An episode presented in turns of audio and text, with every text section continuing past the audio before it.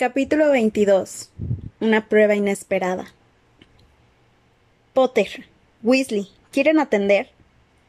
La irritada voz de la profesora McGonagall restalló como un látigo en la clase de transformaciones del jueves, y tanto Harry como Ron se sobresaltaron. La clase estaba acabando, habían terminado el trabajo, las gallinas de Guinea que habían estado transformando en conejillos de indias estaban guardadas en una jaula grande colocada sobre la mesa de la profesora. El conejillo de Neville todavía tenía plumas, y habían copiado de la pizarra el enunciado de sus deberes. Describe, poniendo varios ejemplos, en qué deben modificarse los encantamientos transformadores al llevar a cabo cambios en especies híbridas. La campana iba a sonar de un momento a otro, cuando Harry y Ron, que habían estado luchando con dos de las varitas de pega de Fred y George a modo de espadas, levantaron la vista. Ron sujetaba un loro de, de hojalata y Harry una merluza de goma.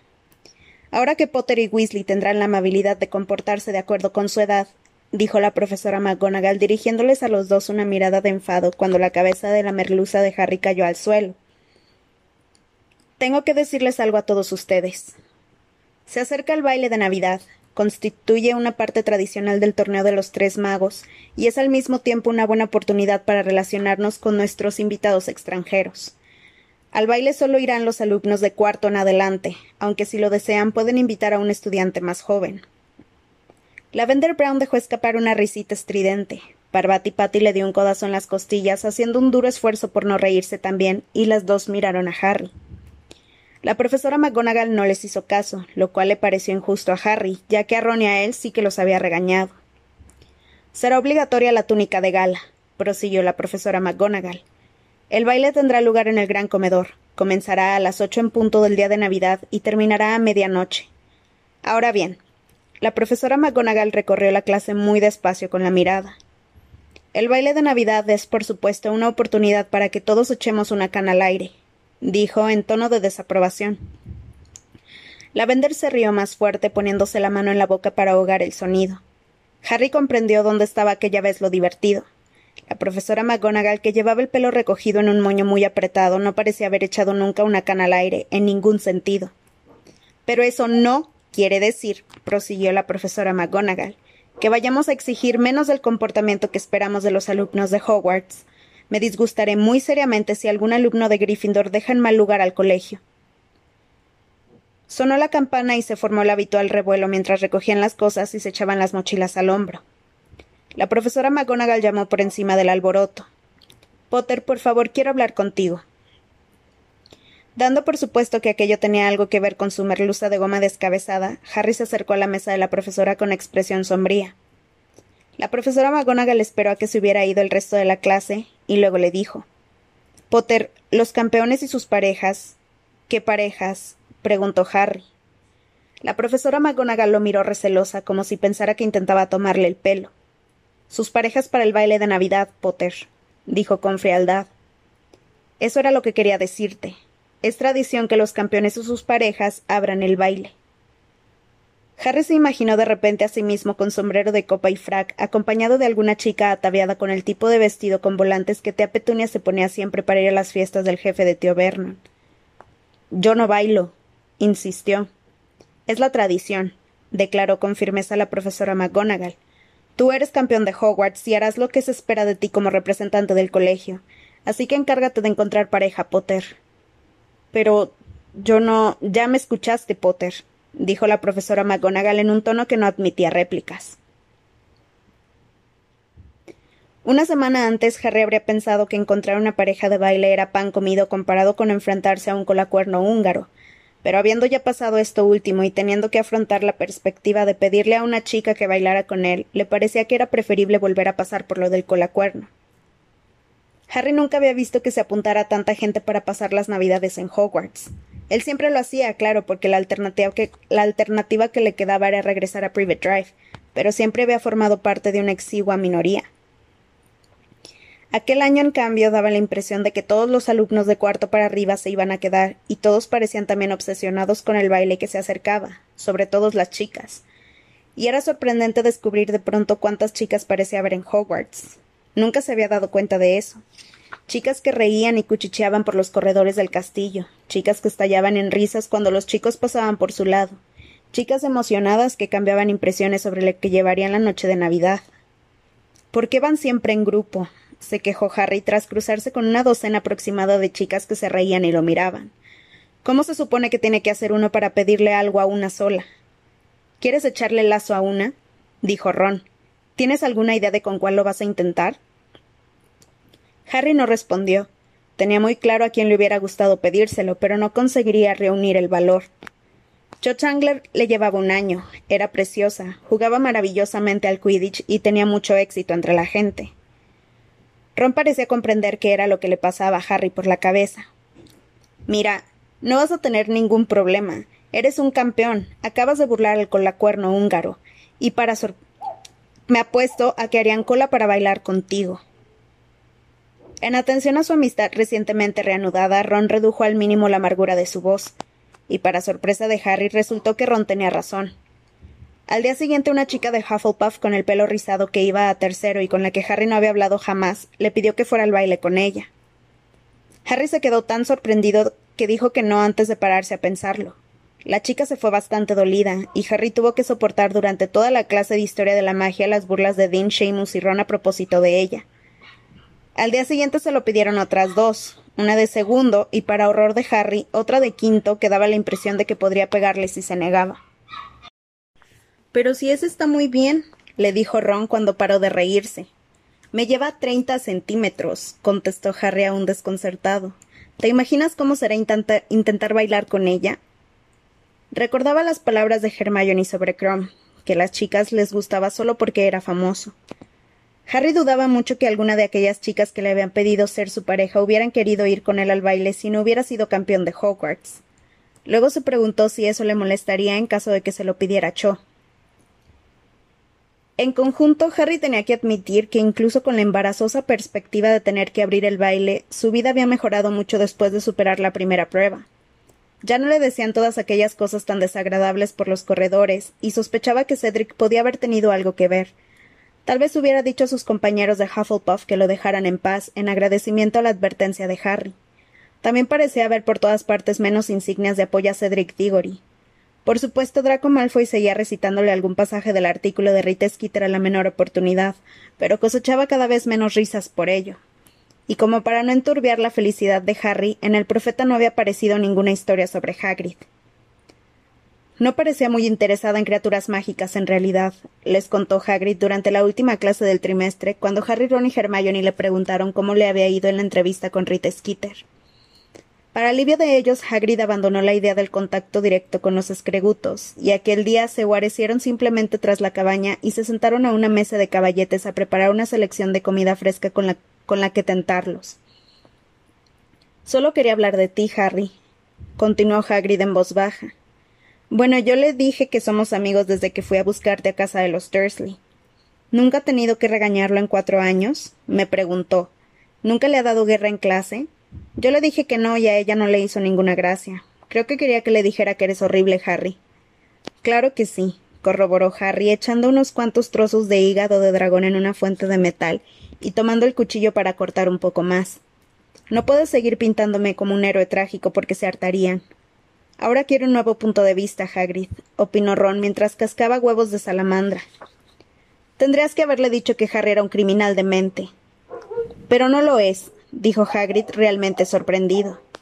Debería haber ido a hablar con Snape, comentó Harry en tono sombrío. Le puede decir lo que quiere oír sobre mí en cualquier momento. Potter no ha hecho otra cosa que traspasar límites desde que llegó a este colegio. ¿Ha dicho eso? se asombró Hagrid mientras Ron y Hermione se reían. Bueno, habrás desobedecido alguna norma, Harry, pero en realidad eres bueno. Gracias, Hagrid, le dijo Harry sonriendo. ¿Vas a ir al baile de Navidad, Hagrid? quiso saber Ron. Creo que me daré una vuelta por allí, sí, contestó Hagrid con voz ronca. Será una buena fiesta, supongo. Tú vas a abrir el baile, ¿no, Harry? ¿Con quién vas a bailar? Aún no tengo pareja, contestó Harry, sintiéndose enrojecer de nuevo. Hagrid no insistió. Cada día de la última semana del trimestre fue más bullicioso que el anterior. Por todas partes corrían los rumores sobre el baile de Navidad, aunque Harry no daba crédito ni a la mitad de ellos. Por ejemplo, decían que Dumbledore le había comprado a la señora Rosmerta ochocientos barriles de hidromiel con especias. Parecía ser verdad, sin embargo, lo, de que había contratado a las brujas de Macbeth. Harry no sabía quiénes eran exactamente porque nunca había tenido una radio mágica, pero viendo el entusiasmo de los, de los que habían crecido escuchando la CM, los cuarenta magistrales, suponía que debían de ser un grupo musical muy famoso. Algunos profesores, como el pequeño Flitwick, desistieron de intentar enseñarles gran cosa al ver que sus mentes estaban tan claramente situadas en otro lugar. En la clase del miércoles les dejó jugar y él se pasó la mayor parte de la hora comentando con Harry lo perfecto que le había salido el encantamiento convocador que había usado en la primera prueba del torneo de los tres magos. Otros profesores no fueron tan generosos. Nada apartaría al profesor Vince, por ejemplo, de avanzar pesadamente a través de sus apuntes sobre las revueltas de los duendes. Dado que Vince no había permitido que su propia muerte alterara el programa, todos supusieron que una tontería como la Navidad no lo iba a distraer en lo más mínimo. Era sorprendente cómo podía conseguir que incluso unos altercados sangrientos y fieros como las revueltas de los duendes sonaran igual de aburridos que el informe de Percy sobre los culos de los calderos. También McGonagall y Modi los hicieron trabajar hasta el último segundo de clase, y Snape antes hubiera adoptado a Harry que dejarlos jugar durante una lección. Con una mirada muy desagradable les informó que dedicaría la última clase del trimestre a un examen sobre antídotos. Es un aguafiestas, dijo amargamente Ron aquella noche en la sala común de Gryffindor. Colocarnos un examen el último día, estropearnos el último cachito de trimestre con montones de cosas que repasar. Mm, pero no veo que te estés agobiando mucho, replicó Hermione mirándolo por encima de sus apuntes de pociones.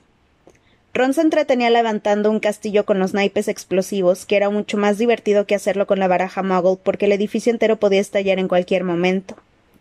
Es Navidad, Hermione, le recordó Harry. Estaba arrellanado en un butacón al lado de la chimenea, leyendo volando con los canons por décima vez. Hermione también lo miró a él con severidad. Creí que harías algo constructivo, Harry, aunque no quisieras estudiar los antídotos. ¿Cómo qué? Inquirió Harry mientras observaba a Joey, Jenkins de los Canons lanzarle una bludger a un cazador de los murciélagos de Valley Castle. ¿Cómo pensar en ese huevo? Vamos, Hermione, tengo hasta el 24 de febrero, le recordó Harry. Había metido el huevo en el baúl del dormitorio y no lo había vuelto a abrir desde la fiesta que había seguido la primera prueba. Después de todo, aún quedaban dos meses y medio hasta el día en que necesitaría saber qué significaba aquel gemido chirriante. Pero te podría llevar semanas averiguarlo, objetó Hermione. Y vas a quedar como un auténtico idiota si todos descifran la siguiente prueba menos tú. Déjalo en paz, Hermione, se merece un descanso, dijo Ron. Y al colocar en el techo del castillo las últimas dos cartas, el edificio entero estalló y le chamuscó las cejas. Muy guapo, Ron. Esas cejas te combinarán a la perfección con la túnica de gala. Eran Fred y George. Se sentaron a la mesa con Ron y Hermione mientras aquel evaluaba los daños. Ron, ¿nos puedes prestar a Pitbullon? le preguntó George. No, está entregando una carta, contestó Ron. ¿Por qué? Porque George quiere que sea su pareja de baile, repuso Fred sarcásticamente. Pues porque queremos enviar una carta, tonto, dijo George. ¿Y a quién siguen escribiendo ustedes dos, eh? preguntó Ron. Aparta las narices, Ron, si no quieres que se te chamusquen también, le advirtió Fred, moviendo la varita con gesto amenazador. Bueno, ¿ya tienen todos pareja para el baile? No, respondió Ron. Pues mejor te das prisa, muchacho, o acapararán a todas las guapas, dijo Fred. ¿Con quién vas a ir tú? quiso saber Ron. Con Angelina, contestó enseguida Fred sin pizca de vergüenza. ¿Qué? exclamó Ron sorprendido. ¿Se lo has pedido ya? Esa es una buena pregunta, reconoció Fred. Volvió la cabeza y gritó ¡Ey, Angelina! Angelina, que estaba charlando con Alicia Spinett cerca del fuego, se volvió hacia él. ¿Qué quieres? le preguntó. ¿Quieres ser mi pareja de baile? Angelina le dirigió a Fred una mirada evaluadora. Bueno, vale, aceptó, y se volvió para seguir hablando con Alicia con una leve sonrisa en la cara. ¿Ya ven? Les dijo Fred a Harry y a Ron. Pan comido. Se puso en pie, bostezó y añadió Tendremos que usar una lechuza del colegio, George. Vamos. En cuanto se fueron, Ron dejó de tocarse las cejas y miró a Harry por encima de los restos del castillo que ardían sin llama. Tendríamos que hacer algo, ¿sabes? Pedírselo a alguien, a quien sea. Fred tiene razón. Podemos acabar con un par de trolls. Hermione dejó escapar un bufido de indignación. ¿Un par de qué, perdona? Bueno, Ya sabes, dijo Ron encogiéndose de hombros. Preferiría ir solo que con Eloise Mitchell, por ejemplo. Su acné está mucho mejor últimamente y es muy simpática. Tiene la nariz torcida, objetó Ron. Ya veo, exclamó Hermione enfureciéndose. Así que básicamente vas a intentar ir con la chica más guapa que puedas, aunque sea un espanto como persona. Eh. Bueno, sí, eso suena bastante bien, dijo Ron. Me voy a la cama, espetó Hermione y sin decir otra palabra salió para la escalera que llevaba al dormitorio de las chicas. Deseosos de impresionar a los visitantes de Box, Buttons y Durmstrang, los de Hogwarts parecían determinados a engalanar el castillo lo mejor posible en Navidad. Cuando estuvo lista la decoración, Harry pensó que era lo más sorprendente que había visto nunca en el castillo. A las barandillas de la escalinata de mármol les habían añadido carámbanos perennes, los acostumbrados doce árboles de Navidad del gran comedor estaban adornados con todo lo imaginable, desde luminosas vallas de acebo hasta búhos auténticos dorados que ululaban. Y habían embrujado las armaduras para que entonaran villancicos cada vez que alguien pasaba por su lado. Era impresionante oír a de este Fideles cantando por un, cantado por un yelmo vacío que no sabía más que la mitad de la letra. En varias ocasiones Filch, el conserje, tuvo que sacar a Pips de dentro de las armaduras, donde se ocultaba para llenar los huecos de los villancicos con versos de su invención, siempre bastante groseros. Y Harry aún no había invitado a Cho al baile. Él y Ron se estaban poniendo muy nerviosos, aunque como Harry observó, sin pareja Ron no haría tanto el ridículo como él, porque se suponía que Harry tenía que abrir el baile con los demás campeones.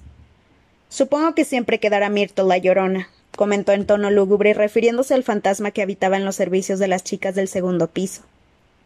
Tendremos que hacer de tripas corazón, Harry, le dijo Ron el viernes por la mañana en un tono que sugería que se proponían asaltar una fortaleza inexpugnable. Antes de que volvamos esta noche a la sala común, tenemos que haber conseguido pareja, ¿de acuerdo? Ah, de acuerdo, asintió Harry. Pero cada vez que veía a Cho aquel día, durante el recreo y luego a la hora de la comida, y una vez más cuando iba a Historia de la Magia, estaba rodeada de amigas. ¿Es que no iba sola a ninguna parte? ¿Podría pillarla por sorpresa de camino a los baños? Pero no. También a los baños iba acompañada de una escolta de cuatro o cinco chicas, aunque si no se daba prisa se adelantaría algún otro. Le costó concentrarse en el examen de antídotos y por eso se olvidó de añadir el ingrediente principal, un besoar, por lo que Snape le puso un cero. Pero no le preocupó, estaba demasiado absorto reuniendo valor para lo que se disponía a hacer. Cuando sonó la campana tomó la mochila y salió corriendo de la mazmorra. Nos vemos en la cena, les dijo a Ron y a Hermione y se abalanzó escaleras arriba. Solo tendría que preguntarle a Cho si podía hablar con ella, eso era todo. Se apresuró por los abarrotados corredores en su busca, y antes incluso de lo que esperaba, la encontró saliendo de una clase de defensa contra las artes obscuras. Eh, Cho, ¿podría hablar contigo un momento? Tendrían que prohibir las risas tontas, pensó Harry furioso cuando todas las chicas que estaban con Cho empezaron a reírse. Ella, sin embargo, no lo hizo. Claro, dijo, y lo siguió a donde no podían oírlo sus compañeras de clase. Harry se volvió a mirarla y el estómago le dio una sacudida, como si bajando una escalera se hubiera saltado un escalón sin darse cuenta. Eh. balbuceó. No podía pedírselo, no podía, pero tenía que hacerlo. Cholo miraba y parecía desconcertada. Se le trabó la lengua. ¿Quieres beber al baile conmigo? ¿Cómo? dijo Cho. Que si ¿Querrías venir al baile conmigo? le preguntó Harry. ¿Por qué tenía que ponerse rojo? ¿Por qué? Ah, exclamó Cho y se puso roja ella también. Harry, lo siento muchísimo. Y parecía verdad. Ya me he comprometido con otro. Ah, dijo Harry. Qué raro. Un momento antes las tripas se le retorcían como culebras, pero de repente parecía que las tripas se hubieran ido a otra parte. Bueno, no te preocupes añadió. Lo siento muchísimo, repitió ella. No pasa nada, de verdad, aseguró Harry. Se quedaron, se quedaron mirándose unos segundos, y luego dijo Cho. Bueno. Sí, contestó Harry. Bueno, hasta luego, se despidió Cho, que seguía muy colorada. Sin poder contenerse, Harry la llamó. ¿Con quién irás? Con Cedric. dijo ella. Con Cedric Diggory. Ah, bien, respondió Harry. Y volvió a notar las tripas. Parecía como si durante su breve ausencia hubieran ido a llenarse de plomo. Olvidándose por completo de la cena, volvió lentamente a la torre de Gryffindor, y la voz de Cho le, le retumbó en los oídos con cada paso que daba. Con Cedric, con Cedric Diggory. Cedric había empezado a caerle bastante bien, y había estado dispuesto a olvidar que le hubiera ganado al Quidditch, y que fuera guapo, y que lo quisiera todo el mundo, y que fuera el campeón favorito de casi todos. Pero en aquel momento comprendió que Cedric Diggory era un guapito inepto que no tenía bastante cerebro para llenar un dedal. Luces de colores, le dijo a la señora gorda con la voz apagada. Habían cambiado la contraseña el día anterior. Sí, cielo, por supuesto, gorjeó ella, acomodándose su nueva cinta de oropel al tiempo que lo dejaba pasar. Al entrar en la sala común, Harry miró a su alrededor y, para sorpresa suya, suya vio que Ron estaba sentado en un rincón alejado, pálido como un muerto. Ginny se hallaba sentada a su lado hablando con él en voz muy baja. ¿Qué pasa, Ron? dijo Harry al llegar junto a ellos. Ron lo miró con expresión de horror. ¿Por qué lo hice? exclamó con desesperación. No puedo entender por qué lo hice. ¿Hiciste qué? le preguntó Harry. Em, simplemente le pidió a Flor de la Cour que fuera con él al baile, explicó Ginny, que parecía estar a punto de sonreír, pero se contuvo y le dio a Ron una palmada de apoyo moral en el brazo. ¿Que tú qué? dijo Harry. No puedo entender por qué lo hice, repitió Ron. Aquí estoy jugando, había gente, estaba todo lleno, de verdad, y me volví loco, con todo el mundo mirando, Simplemente la adelanté en el vestíbulo. Estaba hablando con Cedric Diggory, y entonces me vino el impulso y se lo pedí. Ron gimió y se tapó la cara con las manos. Siguió hablando, aunque apenas entendía lo que decía. Me miró como si yo fuera una especie de crustáceo. Ni siquiera me respondió. Y luego, no sé, recuperé el sentido y me eché a correr. Es en parte una vela, dijo Harry. Tenías razón, su abuela era Bella, no es culpa tuya. Estoy seguro de que llegaste cuando estaba desplegando todos sus encantos para atraer a Cedric Diggory, y te hicieron efecto a ti. Pero ella pierde el tiempo. Diggory va con Cho Chang. Ron levantó la mirada. Le acabo de pedir que sea mi pareja, añadió Harry con voz apagada, y me lo dijo. De pronto Ginny había dejado de sonreír. Esto es una estupidez, afirmó Ron. Somos los únicos que quedamos sin pareja. Bueno, además de Neville. ¿A que no adivinas a quién se lo pidió él? A Hermione. ¿Qué? Exclamó Harry completamente anonadado por aquella impactante noticia. Lo que oyes, dijo Ron, y recobró parte del color al empezarse a reír. Me lo contó después de pociones. Dijo que ella siempre ha sido muy buena con él, que siempre lo ha ayudado con el trabajo y todo eso. Pero ella le contestó que ya tenía pareja. Como si eso fuera posible. Lo que pasa es que no quería ir con Neville, porque claro, ¿quién sería capaz de ir con él? No seas grosero, dijo Ginny enfadada. No te rías. Justo en aquel momento entró Hermione por el hueco del retrato. ¿Por qué no han ido a cenar? les preguntó al acercarse a ellos. Porque. porque les han dado calabazas a los dos, explicó Ginny. Eso les paralizó la risa. Muchas gracias, Ginny. En verdad apreciamos tu apoyo, murmuró Ron con amargura. ¿Están comprometidas todas las guapas, Ron? le dijo Hermione con altivez. ¿Qué? ¿Te empieza a parecer bonita Eloise Midgen? Bueno, no se preocupen, estoy segura de que en algún lugar encontrarán a alguien que quiera ir con ustedes dos par de idiotas. Pero Ron estaba observando a Hermione como si de repente la viera bajo una luz nueva. Hermione Neville tiene razón. Tú eres una chica. Vaya, qué observador, dijo ella ácidamente. Bueno, entonces puedes ir con uno de nosotros. No, lo siento, espetó Hermione. Oh, vamos, insistió Ron. Necesitamos una pareja. Vamos a hacer el ridículo si no llevamos a nadie. Todo el mundo ya tiene pareja. No puedo ir con ustedes, repuso Hermione ruborizándose, porque ya tengo pareja. Vamos, no te quedes con nosotros, dijo Ron. Le dijiste eso a Neville para, para librarte de él.